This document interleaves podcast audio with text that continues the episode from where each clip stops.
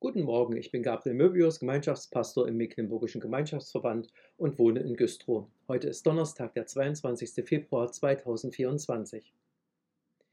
Manfred Siebert ist an einem Sonntag unterwegs. Darüber singt er folgendes.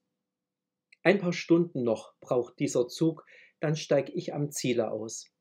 Diese Reise musste sein, und doch wäre ich lieber jetzt zu Haus, wo die großen Türen offen stehen und man schüttelt sich die Hand und die Glocken rufen oben warm ihr Willkommen übers Land. Und jetzt fangen sie zu singen an, sprechen Bitten aus vor Gott, loben ihn und hören, wie er spricht, und sie teilen Wein und Brot. Wie oft habe ich sonntags in der Früh diese Sehnsucht schon gefühlt, wenn ich krank war oder eine Pflicht mich in ihren Fängen hielt. Ich habe mir die Orgel vorgestellt, sah die Kerzen am Altar, hörte, wie in Gottes Namen jetzt groß und klein versammelt war. Und jetzt fangen sie zu singen an, sprechen Bitten aus vor Gott, loben ihn und hören, wie er spricht, und sie teilen Wein und Brot. Was bei Manfred Siebald melancholisch klingt, weil er nicht in seiner Gemeinde zum Gottesdienst gehen kann, ist im Psalm 100 jubelnde Freude. Pilger sind auf dem Weg zum Tempel in Jerusalem. Kurz vor dem Ziel singen sie voller Begeisterung Jauchzet dem Herrn alle Welt, dienet dem Herrn mit Freuden, kommt vor sein Angesicht mit Frohlocken. Sie freuen sich auf ihren Gott, auf den Gottesdienst, darauf, ihm zu begegnen und ihm zu dienen, Zeit zu haben mit Gott, bei Gott, vor Gott. Warum diese Freude? Das erfahren wir, wenn wir den Psalm weiterlesen.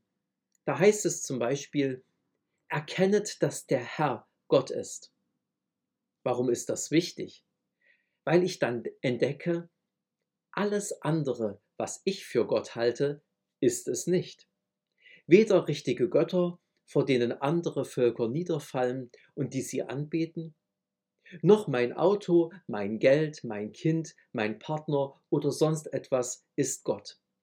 Der Herr, der lebendige Gott, gibt Regen und Sonnenschein. Er lässt Pflanzen wachsen und gedeihen, er versorgt uns mit Essen und Trinken, gibt Gesundheit und Heilung, schenkt Kraft, schwere Zeiten durchzustehen.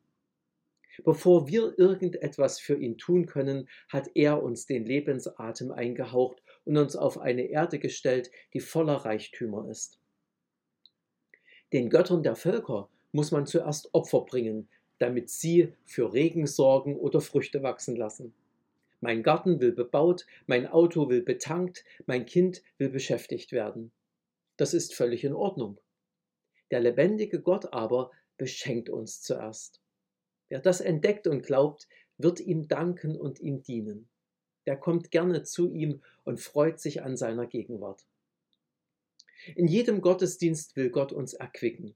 Durch sein gutes Wort will er zu uns reden, auch wenn wir das nicht jedes Mal fühlen. Er möchte, dass wir seine Zusagen und Warnungen ernst nehmen. Sein Wort lässt uns aufleben und stärkt unseren inneren Menschen. Er stellt uns Schwestern und Brüdern zur Seite, damit wir einander ergänzen, trösten, ermutigen und damit wir miteinander anderen Menschen dienen. Er hört uns zu. Jeden Dank, jede Bitte, jede Klage und jede Fürbitte nimmt er auf. Dass ich ein beschenkter Mensch bin und Gott alles verdanke, meine Herkunft, mein Heute und meine Zukunft. Das erkenne ich erst im Hören auf sein Wort. Jedes Mal, wo ich mich richtig hineinvertieft habe, bin ich getröstet, erfreut oder entlastet weitergegangen. Mein misstrauisches altes Ich erwartet nichts vom Gottesdienst. Doch jetzt weiß ich wieder, mein himmlischer Vater hat Gutes für mich vorbereitet. Deshalb stimme ich in den Ruf der Pilger ein dienet dem Herrn mit Freuden, kommt vor sein Angesicht mit Frohlocken. Er gebe ihnen einen gesegneten Tag und am Sonntag einen frohmachenden Gottesdienst. Amen.